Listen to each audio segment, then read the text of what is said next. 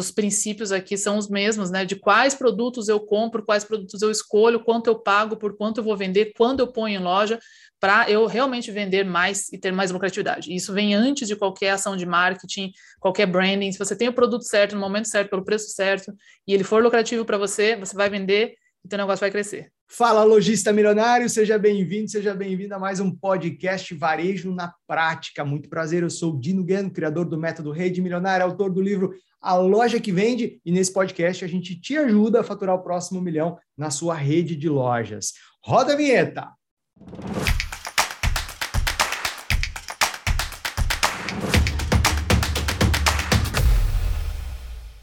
Muito bem! Se você está chegando agora aqui no YouTube, lembra de se inscrever aqui no canal para receber as notificações. Se você está ouvindo a gente no Spotify também, clica em seguir esse canal. Assim, você sempre fica sabendo quando a gente compartilha um conteúdo novo. Olha, hoje eu estou super feliz aqui, animado, que eu vou receber uma amiga que é uma referência nacional com experiência internacional no assunto de hoje. Dino, qual é o assunto de hoje? Bom, o assunto de hoje é como as redes milionárias compram bem para vender tão bem, né?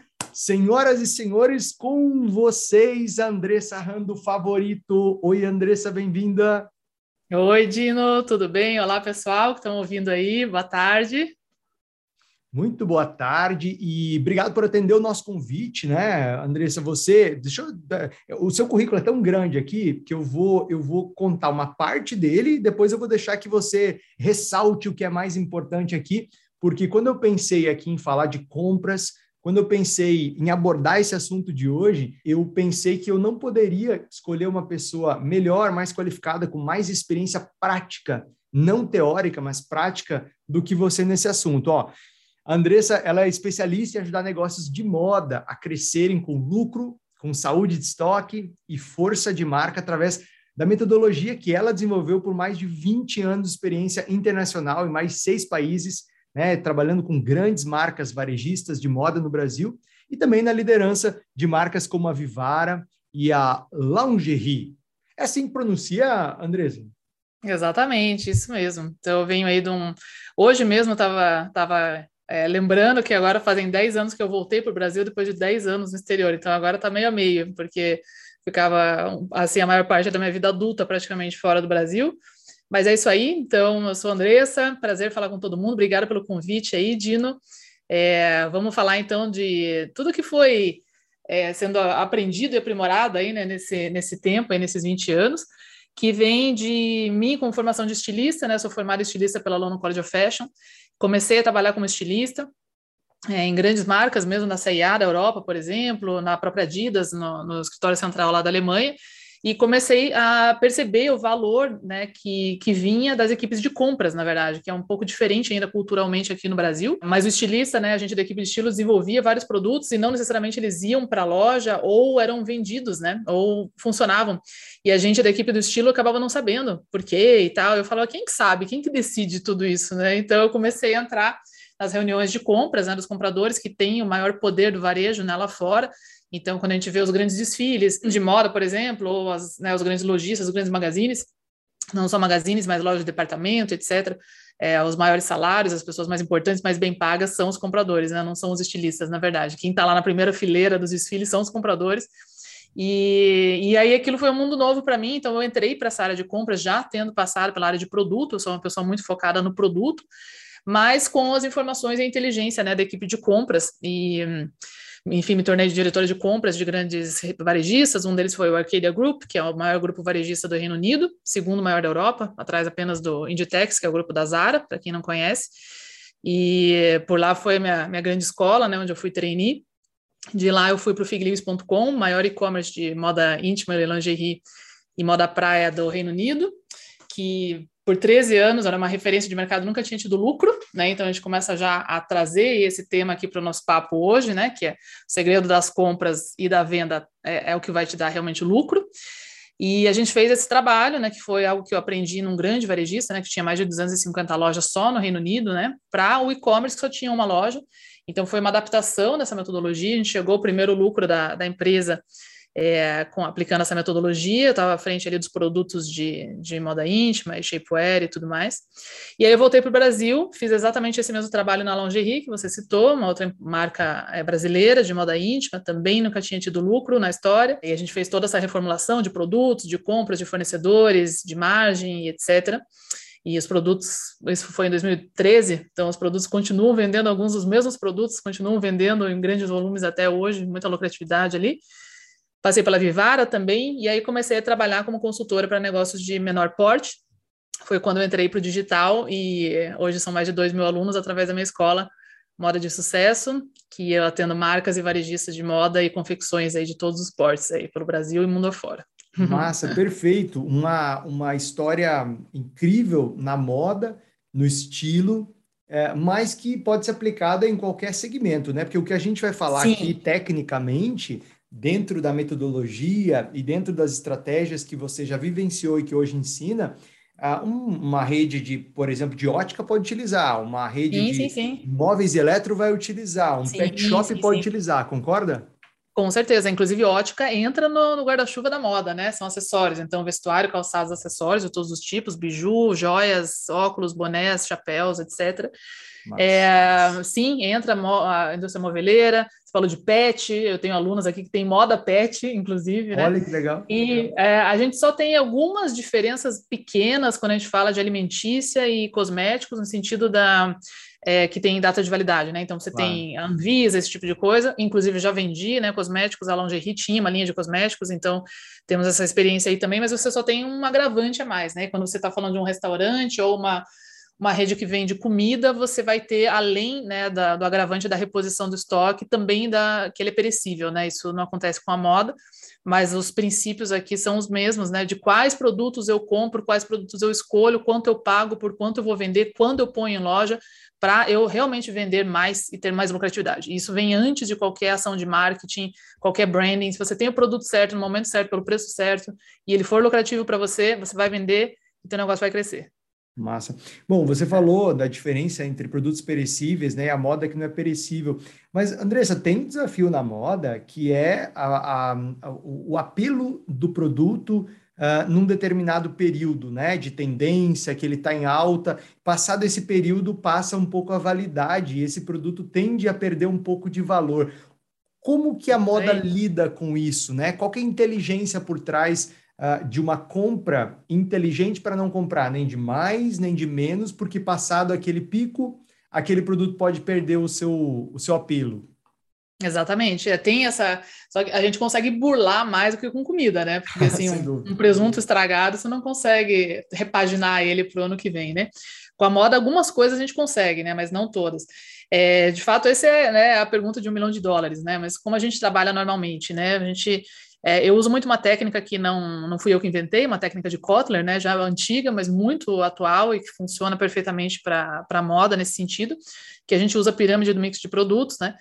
Então, com a base da sua pirâmide, você deve pagar todas as suas contas, né? Então, são produtos perenes ou produtos, assim, com baixo risco, produtos que você vai vender com toda certeza e que, por mais que a gente entenda, e talvez muita gente mistifique muito isso, né? Quem olha de fora é, que, ah, que a moda muda o tempo todo e tal. Eu estou nesse mercado há 20 anos e eu me lembro que no figlist.com, lá na Inglaterra, 10 anos atrás, exatamente 10 anos atrás, é, eu tinha uma CEO que ela tinha ficado 10 anos, ela, ela é 10 anos mais velha do que eu, em uma empresa de, auto, de outwear, de, de montanhismo, sabe, tipo a Decathlon, assim.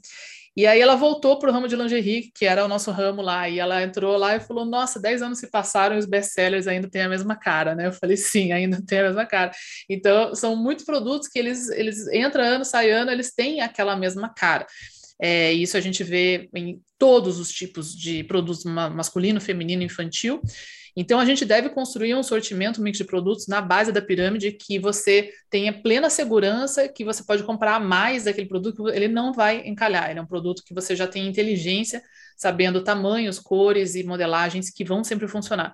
E esses da moda, a gente tem que, óbvio, alinhar o seu público-alvo, né, o seu estudo de mercado, faixa de preço, nível de moda, né, o que, que é tão tendência assim, talvez não funciona para você, talvez você é uma referência para grandes tendências, então a gente vai dosando sempre no risco de, então é mais risco, menos volume, menos sortimento, menos risco, mais volume, mais confiança, mais, mais eu vou apostar. É, aí as variantes de preço também, né? Então, quanto que eu posso colocar nesse mix de preço? E basicamente a base da pirâmide me garante as vendas e não tem risco, e eu vou subindo a pirâmide e vou colocando mais no topo da pirâmide coisas que eu vou testar, que são tendências e que você pode ou não repor. Então, quando eu vou fazer uma compra e eu vou pensando em comprar de mais ou de menos, a base da minha pirâmide, eu não preciso ter medo de comprar pouco. Então, se eu tenho um fornecedor que tem um, um prazo de entrega muito longo, ou eu tenho uma negociação melhor para comprar um volume maior, eu posso comprar com bastante é, segurança.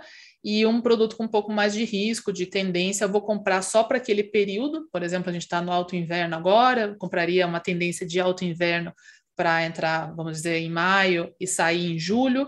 Então, eu não posso que esse produto fique lá em setembro, outubro, porque eu já tenho que repaginar para novas cores, novas modelagens para a primavera.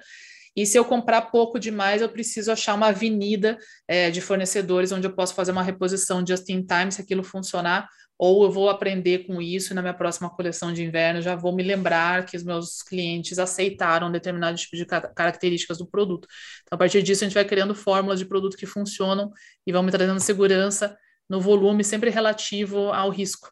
Né? Então, é mais ou menos assim que a gente vai organizando isso daí. Lógico tem as ferramentas, mas resumindo, é isso aí. É isso que eu te perguntar, você falou de ferramentas, né? Como é que eu separo, né? Então, como é que hoje na minha empresa eu posso entender melhor essa pirâmide para poder separar e entender melhor o que, que é base, que eu preciso ter volume, eu preciso ter estoque, eu posso apostar com um pouquinho mais de, uh, de investimento, uh, o que está no intermediário e o que, que eu vou arriscar menos volume, mas eu preciso ter. Como é que eu separo isso tudo? A gente faz alguns. É, primeiramente, todo mundo que está aqui, né, que está ouvindo o Dino, espero que tenham aí uma, uma organização mínima, né? Que é, eu sei que da minha audiência a gente fala, e assim, tá tudo bem, isso não é uma acusação, não, não estamos aqui para apontar o dedo, mas é uma orientação muito importante, né? Que todo mundo tenha, primeiramente, cadastrado o seu estoque em um sistema, pelo menos uma tabela, um, uma planilha de Excel, alguma coisa assim.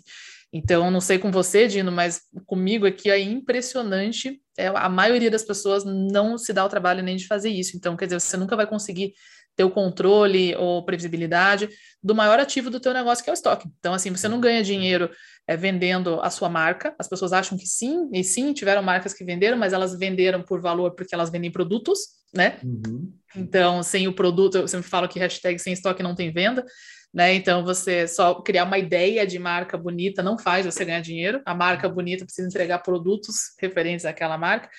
Então, o teu maior ativo é o produto que você compra. É como se a gente fosse um investidor de bolsa de valores, comprasse lá um monte de ação e não anotasse em lugar nenhum que ação que você comprou, entendeu? Então, assim, como você vai comparar, né? Se eu ganhei dinheiro com qual, né? É, qual que me trouxe mais retorno? Então, esse é o primeiro passo, é você cadastrar o teu estoque corretamente e cadastrar corretamente, eu quero dizer o quê? É a descrição, a cor, o tamanho, quanto você pagou e preço de venda. Isso é o básico, que a gente também tem de pessoas que cadastram esse estoque de forma rasa, ou seja, entra tudo para blusa. Então, tudo é blusa, mas obviamente a blusa de manga comprida azul é diferente da regata de alcinha amarela, e é, são preços diferentes, etc. Então, daí eu nunca vou. Tamanhos, não cadastra por tamanho.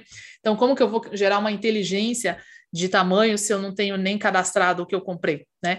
Então, primeiramente, eu tenho que ter a lista de tudo que eu tenho em estoque. Quem cadastra isso normalmente tem num sistema de ERP, que você tem no varejo de todos os segmentos, né? De, desde alimentícia, etc. Você vai ter um ERP que você cadastra o estoque que entra com os detalhes daquele estoque lá.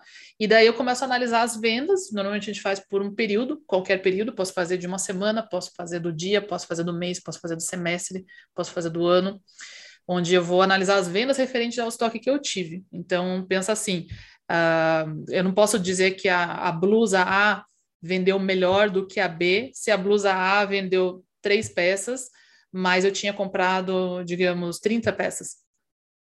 Ou, é, 30 peças. E eu não posso dizer que ela vendeu mais do que a blusa B, que vendeu só duas, se a blusa B eu só comprei duas. Porque a uhum. blusa B só tinha oportunidade de vender duas, né? Uhum. Hashtag sem estoque não tem venda, ela não tem como ter vendido três. E a blusa B vendeu 100% do estoque que eu comprei. E a blusa A, ela vendeu só 10% do estoque que eu comprei, por mais que ela tenha vendido mais do que a B.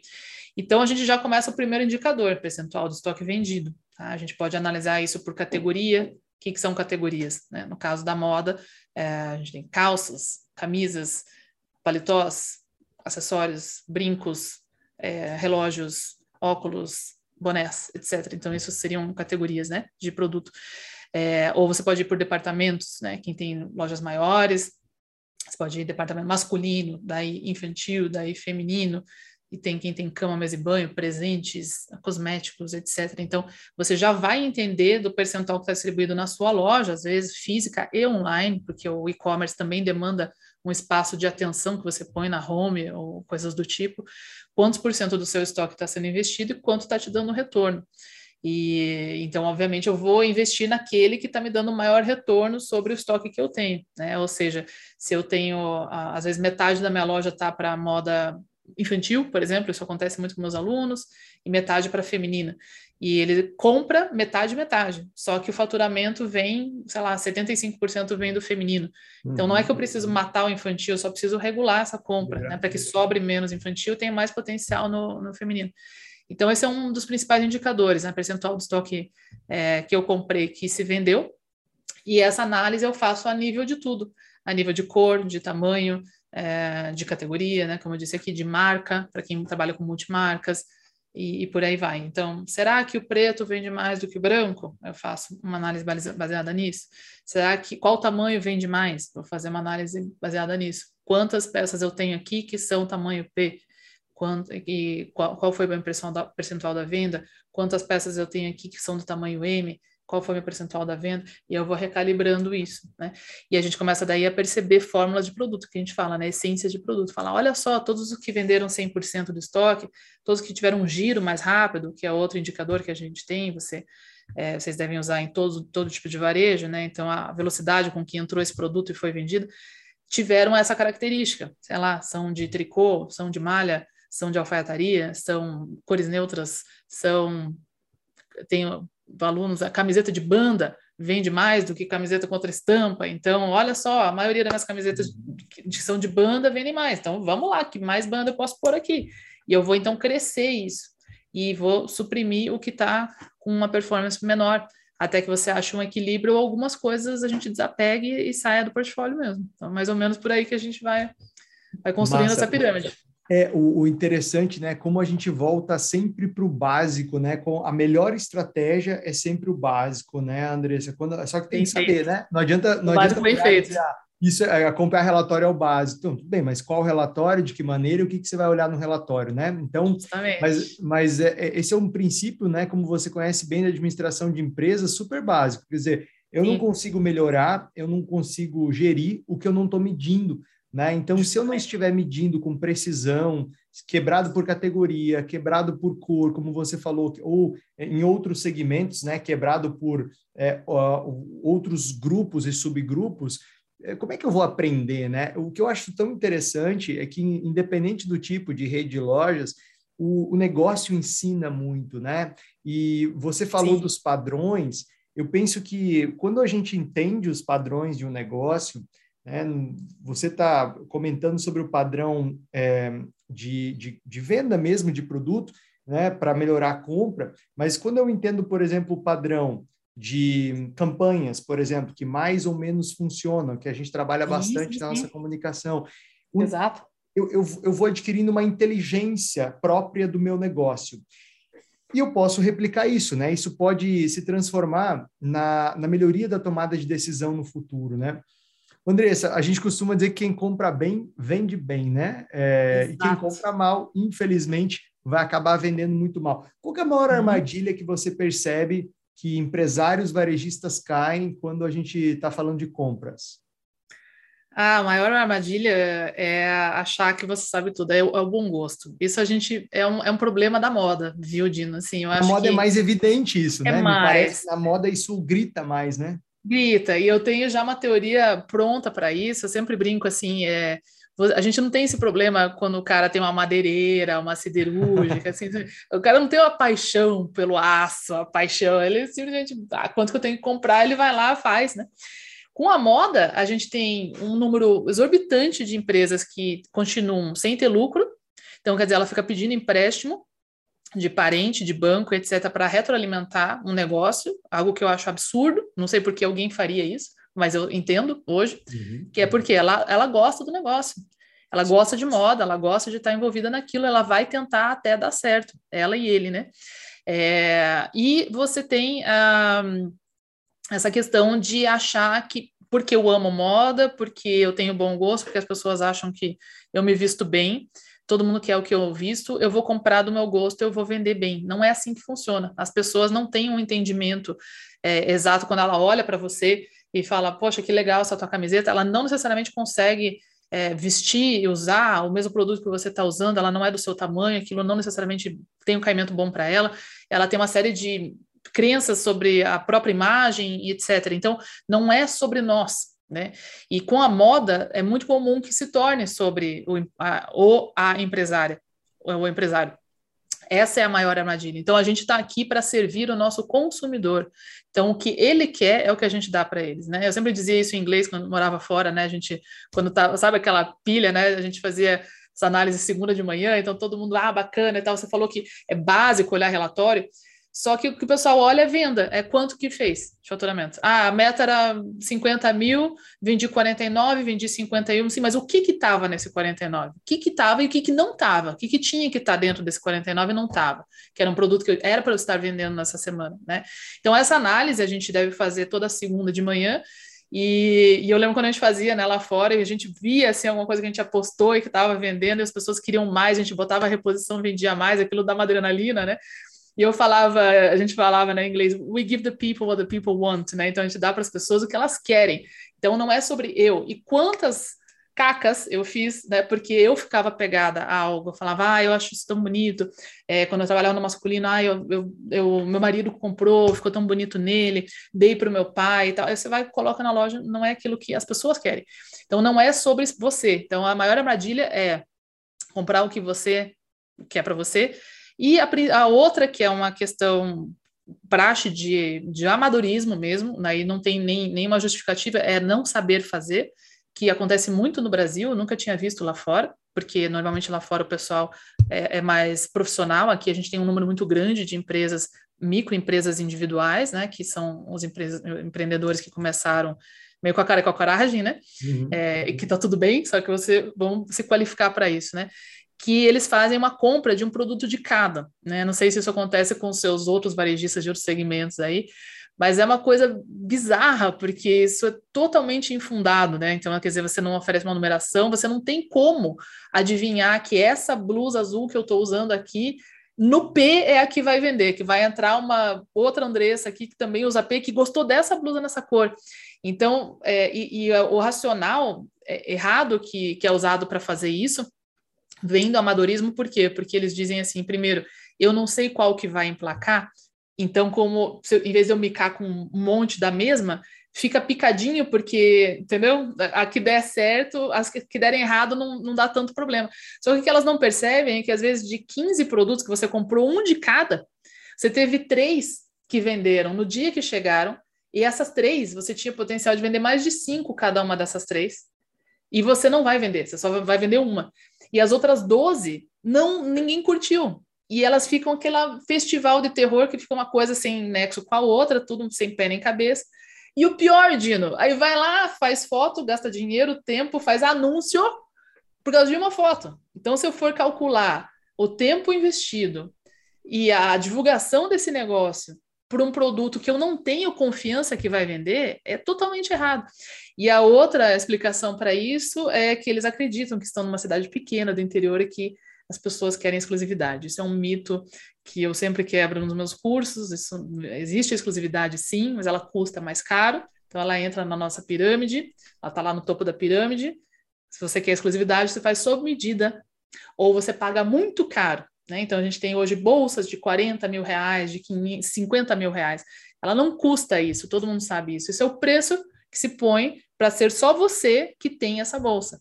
Então, as pessoas estão fazendo isso com blusinha de 50 reais, com jeans de 80 reais, e na verdade o que eles não veem é que eles estão deixando de atender os clientes sensatos, que sabem que um produto de 70 reais não é exclusivo, é, por não ter numeração, não ter tamanho, etc. E lógico, a gente sempre vai dosando o volume, né? Então, mais risco, mais exclusividade, maior preço, é, menos volume eu vou ter. É, mais perene, mais neutro, mais volume eu vou, vou ter com segurança.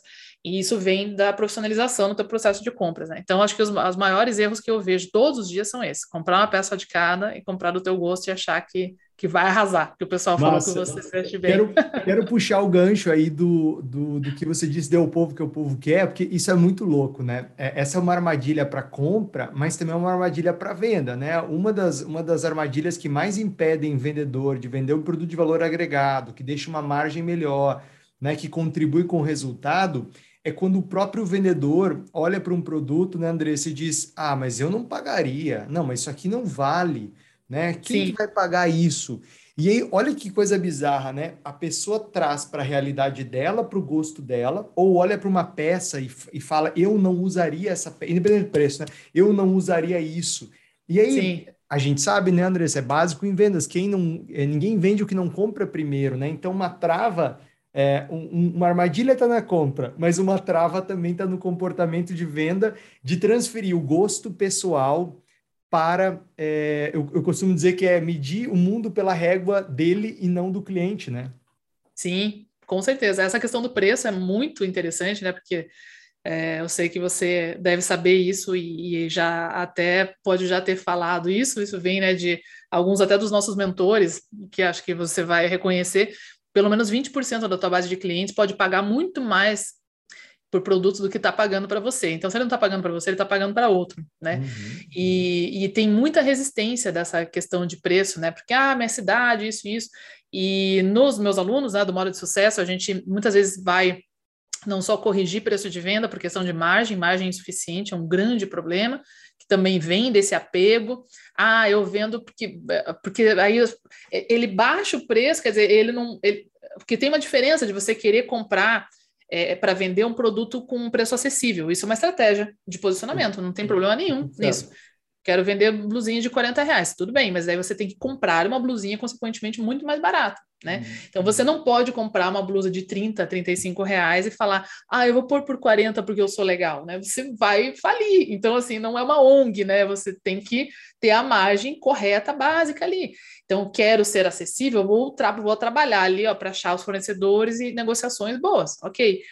E tem muito disso, de eu tenho uma mentorada minha, da, da minha mentoria, que, que ela fez a coleção dos sonhos que ela queria dentro do alinhamento que a gente estava falando de posicionamento, que tinha mais a ver com o ponto de venda que ela estava, que era um posicionamento mais premium.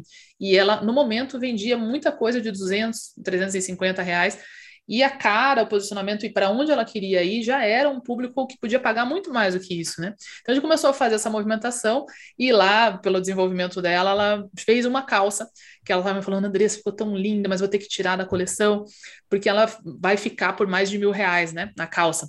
É, assim, eu, eu, não, eu pessoalmente não pago mil reais uma calça, mas eu conheço muitas pessoas que pagam. E eu disse: olha, vamos. Ela tá uma calça que você bate o olho e fala um palavrão, eu quero essa calça tá, ela tá incrível e tal, tal, tal.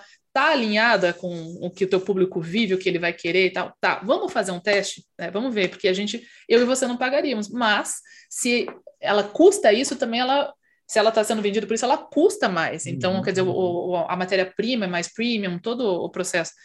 E resultado, ela lançou na semana passada. Eu falei: olha, pior dos cenários, ela não vende por esse preço. Foi um teste de preço, a gente faz uma reprecificação, fica por isso mesmo, ninguém fica sabendo, a gente segue com os produtos de três dígitos, né? E ela já me mandou uma mensagem aqui no nosso grupo da mentoria que lançou, foi um sucesso e vendeu todas. Olha, então, assim, então, e, e é um tipo de coisa até para quem está ouvindo aqui, né? Realmente no país que a gente vive, né, são pouquíssimas pessoas hoje que, que pagam esse tipo de valor, ainda mais no estado né, do Piauí, onde ela está, né, então, mas a gente tem um público em todos os estados do Brasil, em todas as cidades do Brasil, é, que vai ter isso, então essa questão do preço é justamente essa, né, entender a vida dele, é, o que, e o que, que e não é só cobrar mais caro, né, Dino? É, é, entregar do jeito que ele quer, o que ele quer do jeito que ele quer. Então, quer dizer, se eu vou cobrar mil e poucos reais uma calça, eu tenho que ter uma loja condizente à, à vida ah, dessa pessoa. Então, ela tem que ter um estacionamento, ela tem que ter um ar-condicionado, talvez ela tenha que ter um valet, ela vai ter que ter, uhum. enfim, uma série de, de questões ali, às vezes até uma questão de privacidade, a gente pode estar falando de pessoas públicas, pessoas famosas, certo? Que elas precisam de uma. Uhum. Então você não vai, vai colocar esse tipo de produto alinhado a várias coisas para que ele venda, né? Mas todos os preços vendem, os preços baratos, preços caros, etc. É só estar tá certo, com a margem correta e ser o que as pessoas que pagam aquele preço querem, né? E aí, não você, não o que você quer pôr, né? A gente costuma dizer que marketing é entender para atender, né? A partir do momento que eu entendo é, o que, que aquele produto significa, porque assim, as pessoas, você sabe melhor do que eu, não compram um produto, compram percepção do produto, elas compram o que elas percebem, Sim. né? O que elas projetam daquele produto. Então, às vezes, uma calça de mil reais, assim como uma torneira, eu, eu atendi uma, na nossa mentoria uma rede de materiais de construção. E o, e o, e o, e o drama deles é, eles estão posicionados em cidades do interior do Mato Grosso, que são as capitais do agronegócio, onde é, a, a, o, a, a, renda é muito alta, é, ter uma mansão é uma disputa, e que uma torneira de 11 mil reais é algo impensável para um vendedor, muitas vezes, porque ele olha para a torneira de 11 mil e fala, gente, mas tem uma de 500, tem uma de 300, né? Só que o, a questão não é a torneira, a questão não é a calça jeans, a questão é o que a pessoa quer, é, é, o que ela quer dizer com aquele produto, né? O que ela quer transmitir. E às vezes o que ela quer transmitir vale muito mais do que esses mil reais da calça jeans ou 11 mil reais. Né? Eu, eu fico imaginando, Andressa, imagina a pessoa que coloca uma torneira de 11 mil numa área gourmet. Ela está fazendo área gourmet para fazer negócios, para mostrar poder, para mostrar influência, para conectar pessoas. Então, aqueles 11 mil viram troco em relação aos negócios que vão ser gerados, né? Então, é, é, é nessa linha do entender para atender, o quanto levar em consideração os pedidos dos clientes na hora de comprar, porque a gente sabe que isso é um drama, né? O cliente pediu, uhum, né? Uhum. E aí eu, eu, eu, coloco, não faz parte do meu mix de produto, não faz Sim. parte da, do meu estoque hoje. Eu coloco, não coloco? Como é que eu tomo essa decisão? Adoro, adorei essa pergunta que, que, você, que você fez, porque é outro, é outro, né, outro mito isso aí. E olha, vou começar dizendo para vocês que eu pessoalmente já tomei cada tombo por causa disso, né? Porque lembra no começo aqui da nossa papo que eu falei para você que quando a gente compra do nosso gosto, erra, isso está errado porque ninguém conscientemente entende por que, que ela gosta de um. É, não ninguém, né? Mas os especialistas. Eu mesmo eu não sou é, especialista em imagem pessoal, uhum, em uhum. estilo pessoal. Eu sou estilista apesar de ser muito de estilosa, apesar de. Muito obrigada. Apesar de executar muito bem. Olha, eu tenho uma colega stylist que, que faz junto comigo esse trabalho, de tanto que é uma especialização, né? Então, da, da, da gestão da sua imagem, por exemplo, eu não tenho essa formação, eu sou formada estilista, desenho de produto desenho de produto de moda. Então, isso é diferente. Então, a, até para mim, às vezes, é, quando eu estou com colegas, stylists e, e, gestoras de imagem, por exemplo, e no, no, ramo da beleza tem o visagismo, né, que daí vem de maquiagem e, e cabelo e tudo mais, essa, essa clareza da, da imagem que eu passo de por que, que eu gosto de um produto, a, a vasta maioria das pessoas não tem.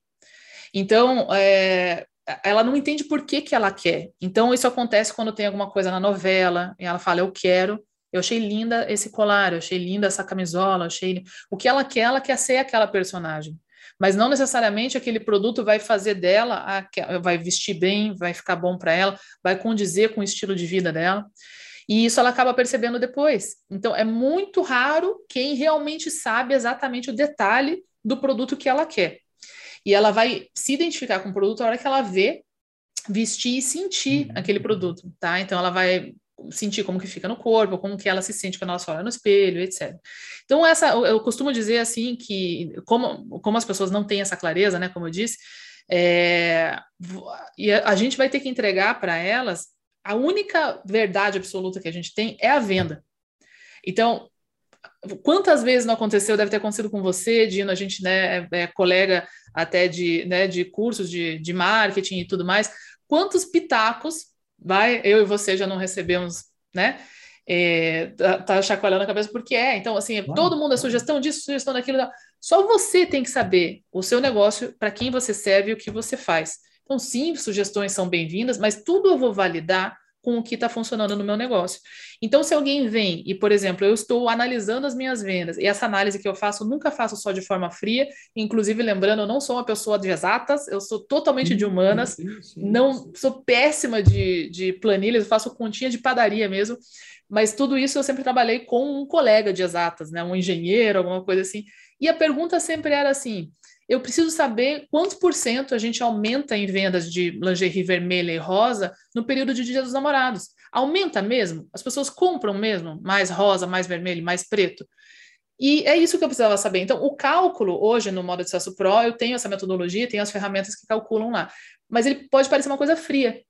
E, de fato, se eu olhar só o cálculo, como meus colegas engenheiros às vezes olhavam, ah, olha só, isso aqui tá, tá despontando e tal. Só que aí vem uma parte qualitativa, que eu vou olhar aquilo e falar, ah, mas é porque essa é a cor da moda esse ano, uhum. a fulana na novela usou, uh, sei lá, a Anitta, sei lá, aconteceu alguma coisa qualitativamente que impulsionou aquilo. Então, se vem uma vendedora ou uma cliente e sinaliza para mim que tem um desejo que a gente devia investir mais em um tipo de produto, e isso bate com as tendências que eu estou vendo nas minhas análises, poxa, legal, já até vi aqui, agora entendi melhor. E eu posso fazer perguntas mais qualitativas que às vezes alguém só de exatas perde. Por exemplo, estamos vendendo calças rosas, vou inventar uma coisa aqui. Uhum. É, certo, mas se eu estou vendo só calça rosa e vem alguém e fala compre mais calça rosa que eu vou querer comprar, e eu não, eu não sei que de repente uma pessoa do BBB usou uma calça flare rosa, eu posso me enganar e comprar uma calça de alfaiataria reta rosa, que não tem nada a ver com a calça da menina do BBB, entendeu? Uhum, uhum, e, aí, e aí eu falo, ué, mas a, os números falaram de calça rosa. Não, mas não é, é, tem que ser essa calça rosa, é sobre essa mulher do BBB, não é sobre o rosa em si, né? Então, quando tem um, um, um pedido, o que, que, normalmente acontece? Isso acontece com meus alunos direto, antes deles entrarem no curso, falam, ah, eu comprei isso aqui porque a minha cliente falou que queria. Às vezes elas vão às compras nossa, e manda nossa. foto para o cliente. Gostou? Ah, claro, eu gosto de tudo. Dino, você gosta de um vinho de, de mil reais? Amo, de dois mil reais? Amo. Não claro quer dizer que, você que eu vou comprar agora de você. Exatamente. Amanhã, então, você vai, eu vou pôr lá no supermercado, você vai lá fazer tua compra, vai hoje, vai semana que vem, vai semana que vem, vai ficar sentado lá o vinho. Então, a maior prova de que as pessoas querem algo é elas tirarem o dinheiro da carteira delas, uhum, que elas uhum. levantam de manhã para ganhar em troca pelo teu produto. Só isso comprova que as pessoas querem teu produto. E quem vai começar negócio do zero tem muito isso. Ai, todo mundo amou. Alguém comprou? Uhum. E, que não pode ser tua mãe e tua irmã, tá? Nem teu, teu pai. Que, aliás, são, são péssimos compradores, né? Eu sempre digo. Não, compra para agradar. Não é? ouça pai, mãe, amigo, amiga, porque são os piores clientes, são aqueles que mais pedem desconto, mais querem exceção. É, Isso aí. O, o, a gente está, é, pelo, vamos lá, eu entendi uma coisa bem interessante aqui, que é um, quase uma dupla checagem, né? Quer dizer, eu tenho, eu tenho dois fatores de checagem. Um fator é, é o fator objetivo, lógico, são os meus relatórios, é o que o meu histórico diz. É, e outro fator é qualitativo, é um pouco da percepção, do momento, da tendência.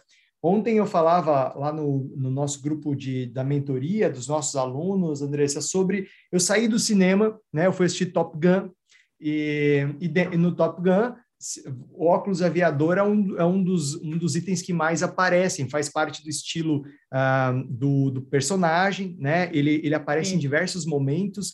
E aí eu saí com aquilo na cabeça. Eu falei, olha, vamos lá, então, só conectando com o que você falou, qualitativamente, o óculos aviador para óticas, a gente sabe que a gente atende muita ótica na mentoria, para ótica é um dos itens mais vendidos da linha Ray-Ban, historicamente é um dos itens mais vendidos, é a linha masculina. Então, assim, ele já venderia bem em qualquer Base época. de pirâmide. Ele é Base de pirâmide, perfeito. E aí eu, eu, trago uma estreia, uma, uma das estreias mais bem-sucedidas do cinema nos últimos anos, a maior, a maior semana de estreia da, da, do Tom Cruise, por exemplo, né, que foi o Top Gun. Aí eu tenho uma mistura explosiva, né? Eu preciso ter Sim. mais estoque, porque eu tenho uma validação Exato. quanti e uma validação quali, certo?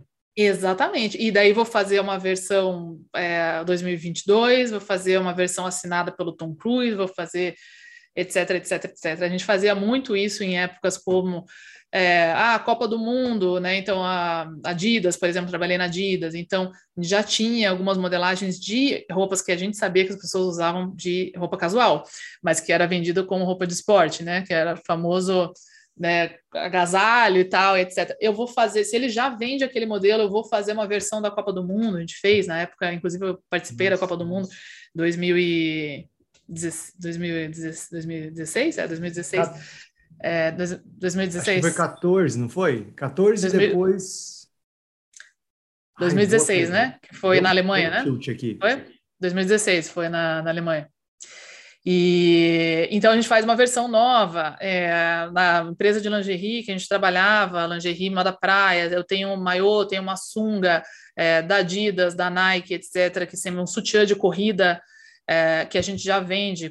Por ser um dos maiores revendedores, eu tinha esse tipo de privilégio que você vai conquistando com o fornecedor. A gente fez uma edição limitada de um sutiã de corrida, por exemplo, lá com o, o time da Grã-Bretanha, então que era assinado pelo time da Grã-Bretanha, etc. Então, assim, já vendia sempre, então eu faço uma versão comemorativa, sim, e, e até porque você você já a gente adiciona né, um produto ao mix que normalmente a gente não adicionaria. Chega uma hora que você eu vendo bem o aviador. Aí eu vou fazer o aviador versão A, B, C, D, E. Chega uma hora que a versão E, F, G, ela já estagna, né? Você saturou aquele mercado. Quando você tem isso, você consegue trazer mais um produto que se você vendia 50 do, do clássico mais 10 de cada uma das versões, você passa a vender 30 da nova versão também, então aumenta teu volume com um produto que aquele volume você não conseguiria com os outros produtos, né? Isso funciona demais. É... Mas aí você tem que estar antenado com antecedência, porque hashtag sem estoque não tem venda. Então, se esse óculos estivesse na boca do, do cinema ali, você comprava, né? Sem dúvida, sem dúvida. Andressa, é, já indo aqui para a nossa etapa final, e aliás, você que está ouvindo a gente ou está assistindo, não é melhor, você que está assistindo a gente no YouTube, já deixa a tua pergunta aqui embaixo tá? Deixa o teu comentário aqui, deixa o teu like aqui, porque esse foi um, tem sido um baita papo aqui, uma baita aula. Então já deixa teu comentário aqui, teu like. O Andressa, indo aqui para a etapa final, é, o que, que acontece com uma rede de varejo quando ela absorve a técnica certa de compra, as ferramentas certas, né? Quais são os principais ganhos uh, que acontecem no negócio? Bom, o principal ganho para mim, que é a bandeira que eu defendo, é lucro, né? Então, assim, eu me recuso a ter qualquer pessoa que trabalhe para ganhar menos do que às vezes você ganharia num, num trabalho CLT. Você vai empreender, vai correr todo esse risco, é a sua paixão, normalmente aqui com a moda, né? Então, a gente não quer que isso vire um pesadelo e que você desista e, e né, saia com o rabo entre as pernas. Então, o lucro vai permitir que você pague as suas contas, etc. Mas os ganhos, eles são é, como que chega nesse lucro, né? Você vai ter menos sobra, é, vai vender um percentual mais alto. Hoje a gente trabalha com uma assertividade de pelo menos 90% vendi, vendido a preço cheio com a margem correta. Né? Margem correta, porque a margem também está diretamente relacionada ao preço de venda e de custo. Então, a tua compra, ela precisa ser não só do produto certo, mas ela tem que estar no preço certo. Porque Senão é muito fácil, né? Vou. Uhum. Ah, eu tenho um modelo de negócio maravilhoso, vou vender Ferrari a 20 mil reais. Vou ficar rico. Vai. Vai lá, então. Vai, vai, vai achar a Ferrari a 2 mil reais, então, para você vender, né? Não é assim que funciona. Então, essa equação de você achar o produto certo, a negociação, o preço correto, você vai conseguir botar um produto com um preço de venda adequado que vai te dar essa. e no tempo correto, etc. Então, menos sobra, mais venda a preço cheio, a preço cheio com a margem correta. Tem gente vendendo a preço cheio só que com a margem incorreta, daí não vale, né? Era para ser vendido por 100, você está vendendo por 70, aí até eu, né? Então, assim, era para ser 100. Então, você consegue vender a 100? Senão, não vale. É, e mais lucratividade, basicamente, e previsibilidade. Acho que esse é um. É, quando eu comecei nesse mundo do, do digital, com consultorias, eu, eu, eu não, não, entendi, não, não tinha noção do, do quanto de problemas mais primários a gente tinha para resolver antes, né? Uhum. E, e, eu trabalhava muito mais com essa questão da previsibilidade, né? Que é essa questão da base da pirâmide que a gente alcança isso. Então, o que, que é? Como seria para quem está escutando aqui é, saber garantidamente que todo mês você vai ter, uma, se você fizer a tua compra correta, você vai ter aquela venda que vai pagar. Então, teu custo fixo é 30, 40, 50 mil, você sabe que desses produtos aqui, você garante venda de pelo menos 50, 60 mil. Então, você vai ter essa receita entrando com lucro. Acima disso é onde eu vou começar a experimentar, expandir, etc. Né? Então, essa previsibilidade dá muita paz de espírito, você não fica é, naquele o marketing de esperança, né? Ah, será que esse mês vou bater a meta? Será que eu vou vender? Será que esse produto vai emplacar? Então, isso gera muito estresse né, no, no empresário. E, e, as sobras, né, também são um problema de sustentabilidade, né? Eu sou mestre em sustentabilidade na indústria da moda, desenvolvimento da indústria da moda, e a gente tem muitos pilares da sustentabilidade, né, ecológico, ambiental, etc. Mas como a minha especialidade é a gestão do estoque, para mim, se todos os varejistas, todas as marcas só comprassem certo, ia sobrar menos.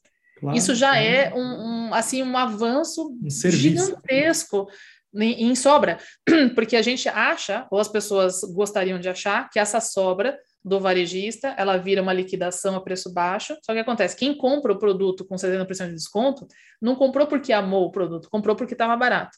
Uhum. O que acontece? Ele leva para casa, ele não usa também esse produto.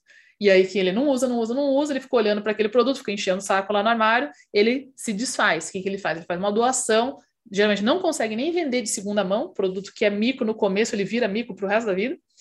E a gente acha que isso vira uma doação que está ajudando as pessoas, mas hoje a gente já tem N estudos comprovando que é, as, as, populações carentes elas não dão conta do tanto de doações de roupas. Inclusive, eu estive na África recentemente, em março, e a gente visitou né, grandes aterros que são o, o lixo da moda do mundo. É uma coisa muito triste. Então, tudo acaba lá. É, e é. nem eles conseguem dar conta. Então, assim, a, a menos sobra é uma questão não só de você ganhar mais dinheiro, mas de consciência também, né? Uhum. Então, menos sobra, mais lucro, mais previsibilidade, mais paz e mais foco no que, que vai fazer você crescer, caso você deseje crescer, né? Que nem todo mundo quer também ampliar para muitas lojas e tudo mais. Massa. Olha, dentro da metodologia da rede milionária, que é a nossa metodologia, né, a gente usa cinco pilares. O primeiro, posicionamento milionário, porque vai determinar o estilo da compra, o estilo do produto, a comunicação, o estilo de loja, os canais, né, como você bem conhece.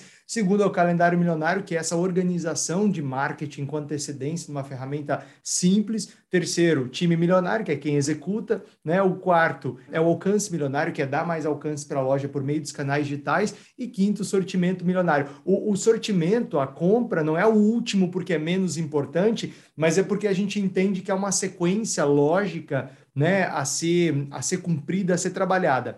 E assim, ó, falando em calendário milionário, a gente está aqui gravando esse podcast, né? Eu não sei exatamente que dia que vai ao ar, mas a gente está gravando na semana de namorados, né? A gente está às vésperas de namorado. Isso é uma coisa que me deixa louco, Andressa, nesse, nesse momento, é o seguinte. É, é, são lojas, principalmente aí lojas que trabalham com presentes, né? E aí, predominantemente moda para o Dia dos Namorados, dando, fazendo promoção, dando desconto numa, no momento em que é o momento de ganhar dinheiro. Por quê? Porque presente não é produto, presente é mensagem. Né? Eu quero presentear a pessoa que eu mais amo, eu não vou comprar o presente mais barato da promoção, eu vou comprar o melhor presente que eu posso com o dinheiro que eu tenho. Né? Então, esse momento, Andressa, é um momento de fazer margem, concorda comigo? Namorados, pais, mães, essas datas mais emocionais? Com certeza, não, você falou tudo e assim, divido essa dor totalmente com você. Vou contar uma história de que aqui no Brasil, as primeiras empresas que eu trabalhei, então, foi a, Lingerie, a Vivar e a Lingerie. Então, duas referências de presente de Dia dos Namorados, concorda? Então, top of mind de presente é moda, normalmente vem da moda íntima, acessórios, barra joias, relógios, etc. E daí cosméticos, né? Perfume, etc. Depois vem chocolate, esse tipo de coisa. Quando eu comecei na lingerie, eu comecei na lingerie em maio de 2013, eu acredito que era mais ou menos assim. Então, se eu tenho o Dia dos Namorados no Brasil, no dia 12 de junho, eu tenho que estar tá vendo pelo menos um mês antes a minha. Tudo tem que tudo tem que falar de coração, de amor, de, né, de paixão, de tudo, tudo tem que ser sobre esse presente, porque as pessoas esquecem, né? A gente está aqui naquela Exato. correria, não vê? Você tem que mostrar para as pessoas, oh, hello, né? Vai chegar o dia aí, você está despreparado. Ainda e mais para os homens, que são muito Ainda desligados mais. nessas datas, né? Sim, e assim, eu tenho a solução para você, né? Na, lá em Londres, na, no Fig eu lembro que eu tinha, a gente tinha um, um presente que a gente falava, assim, que a gente sempre selecionava, às vezes caixa de 300 libras esterlinas, né? Que vinha, enfim, uma lingerie, vinha uma série de coisas ali e tal. E a gente falava que era o presente para aquele homem que quer é, throw money at the problem, né? Jogar dinheiro no problema. Então, assim, chegou dia 11 de junho e ele falou: Meu Deus! Ou esqueceu. Né? No dia seguinte, ele fala: Deixa eu jogar dinheiro no problema aqui para resolver. Então você tem que dar essas soluções, né? E a gente tem, na verdade, períodos onde você vai fazer ações de preço que são justamente onde a gente tem baixa, né? Então a gente tem, é, você vai atrair pessoas em períodos de baixa, que normalmente na moda isso está envolvido em março, mais ou menos. Quem não tem novidade sofre muito, e depois agosto, setembro. Quem tem uma repaginação, novas tendências, novas cores, etc., uma cara nova, consegue atravessar bem esse período mas você vai ter momentos como na pandemia que a gente teve liquidações fora de época, etc. Se não, é janeiro e julho. É quando eu vou virar a coleção. É o refugo, é o que sobrou. Eu vou pagar mais barato, só que não vai ter teu tamanho. Você não vai ter tudo que você quer. Então, se você olhou esse produto e amou, você, é melhor você comprar agora, porque eu não sei se ele vai estar aqui na promoção em julho. E outra, produtos específicos que você promociona. Outro erro que muita gente comete é botar tudo na promoção. E com esse tudo vai um monte de produto bom, que você já vende a preço cheio, que não precisava promocionar. E que pior, como você promocionou junto com tudo, você vai ficar sem estoque, tendo vendido sem margem de algo que todo mundo vai querer. Então, daqui duas semanas vai entrar alguém querendo aquela calça jeans no 38, etc. Acabou que você vendeu com 60% de desconto junto com um monte de porcaria que você não devia ter comprado. Então, é super. A questão do calendário é, é extremamente importante para não acontecer esse tipo de equívoco aí que você falou, e concordo e sofro muito. E a história que eu ia contar quando eu comecei na lingerie, que eu comecei em maio, e eu cheguei lá animada, né, e falei, e aí, qual que é a, o que, que a gente tem de coleção de namorados, qual que é a proposta e tal, e, e todo mundo ficou com aquelas caras, assim, né, de do que, que ela tá falando, ai meu Deus, e eu falei, gente, qual que é o produto herói, quais são as coleções e tal. E percebi que não tinha. Aí começaram né, as explicações. Ah, não, a gente fez sim, a gente fez coleção de namorados e tal. Cadê? Então não chegou ainda. Eu digo, como não chegou? É dia 15 de maio. Onde que tá? Ah, já saiu lá da China. Então tá onde? Porque assim, entre chegar em Santos e, e chegar na loja. Nas lojas, e um monte de lojas, uma rede e, gigante, né?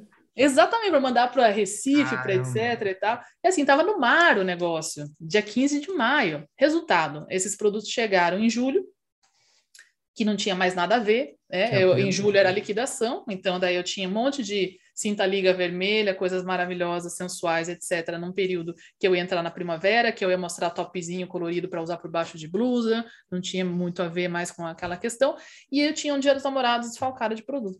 Aí o que a gente fez? Pegou os produtos perecíveis, né, que já tinham perecido, catei todo mundo, vamos para o centro de distribuição, falei, o que, que tem aqui que dá para usar? Então era um Frankenstein de coisa que tinha coraçãozinho, que tinha meramente rosa, tinha meramente preto, vermelho, etc., essências onça, coisas que a gente vende nessa época, tudo com a numeração furada, tudo sem foto nova feita, mas foi melhor do que nada, que se não tivesse aquilo, ia passar ainda mais, mais dificuldade do que passou.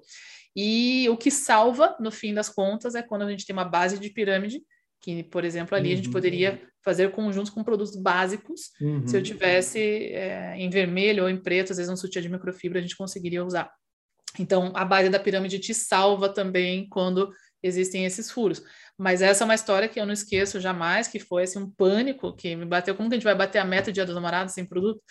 E que foi toda aquela comoção e que eu uso até hoje também nas minhas aulas de cronograma de compra, porque não adianta eu acelerar, eu descobrir isso em maio, eu tinha que ter comprado um mês antes. Claro, claro, claro. É, sabendo o lead time do fornecedor, né? Então, assim, você tem que ter uma programação de compra para acertar o calendário da chegada. Não adianta no dia falar, tá atrasado. Ué, eu falei que ia demorar seis meses para chegar. Né? Você que comprou atrasado. Então... Massa. Então, o lojista milionário para de fazer promoção, queimar preço nas datas emotivas. Essas são datas que você precisa estar preparado em estoque, preparado com um time é, 220 volts ali, focado na oportunidade, de olho uh, em, no fato de que presente as pessoas abrem um pouco mais o bolso, né? Presente é outra relação com valor, com preço. E, claro, é, deixa para fazer essa liquidação, essa baixa de preço em momentos específicos, fora dessas grandes datas. Senhoras e senhores, Andressa Rando, favorito. Andressa, eu adorei o papo, eu ficaria horas aqui conversando com você. Dá pra gente, dá pra gente categorizar Também. os assuntos, né, em subgrupos, ah, fazer sub, é, sub-podcasts. Mas eu amei. Obrigado ah. uh, pela tua generosidade, pela tua presença. Obrigado por compartilhar a tua experiência incrível aqui com a gente. Imagina, obrigada do convite. Eu também posso ficar o dia inteiro aqui. Se não, não parar, a gente não para mais, né? E se o pessoal tiver perguntas aí, tá vendo no YouTube, no Spotify, enfim, pode deixar aqui. Dino pode me procurar, que eu volto aqui e posso responder aqui no canal de vocês também com alegria, tá bom? Massa. Andressa, lembra canal também, né? canais. né? É isso que eu te é, falar, lembra os teus Pode canais, passar lá também, quem tiver aí no ramo de moda, né? Estejam lá. É, vou começar uma imersão, uma imersão agora gratuita no dia 20 de junho, né? Não sei quando que vai ao ar isso aqui, mas se você estiver ouvindo, pode entrar no www.modadesucesso.com.br. Lá sempre você vai ver o, o, mais atualizado. E nas redes eu estou aí, Andressa, com dois S, Rando, R-A-N-D-O, favorito, normal, como se lê, tudo junto, você vai me encontrar em todas as redes aí, tá bom? Massa, eu vou deixar aqui os perfis na descrição do vídeo para você que está vendo a gente no YouTube, para você que está vendo a gente no Instagram, está também aqui marcada a Andressa. Andressa, super obrigado. Eu sei que você já tem mais de duas mil alunas e alunos pelo Brasil, que esse número seja dez vezes maior, porque você pode Amém. e vai ajudá-los muito. E você que acompanhou a gente aqui em mais um podcast Varejo na Prática, obrigado. Fica ligado na programação dos podcasts que a gente sempre divulga lá no Instagram. E se você ainda não me segue no Instagram, arroba DinoGueno. Ó, manda um direct para mim com o teu desafio, manda um direct para mim com a tua dúvida, fala um pouquinho do teu momento que eu pessoalmente vou responder a tua mensagem e te ajudar a chegar numa solução para esse problema aí das tuas vendas que pode estar tá travando a sua rede de faturar o próximo milhão. Forte abraço. Tchau, tchau.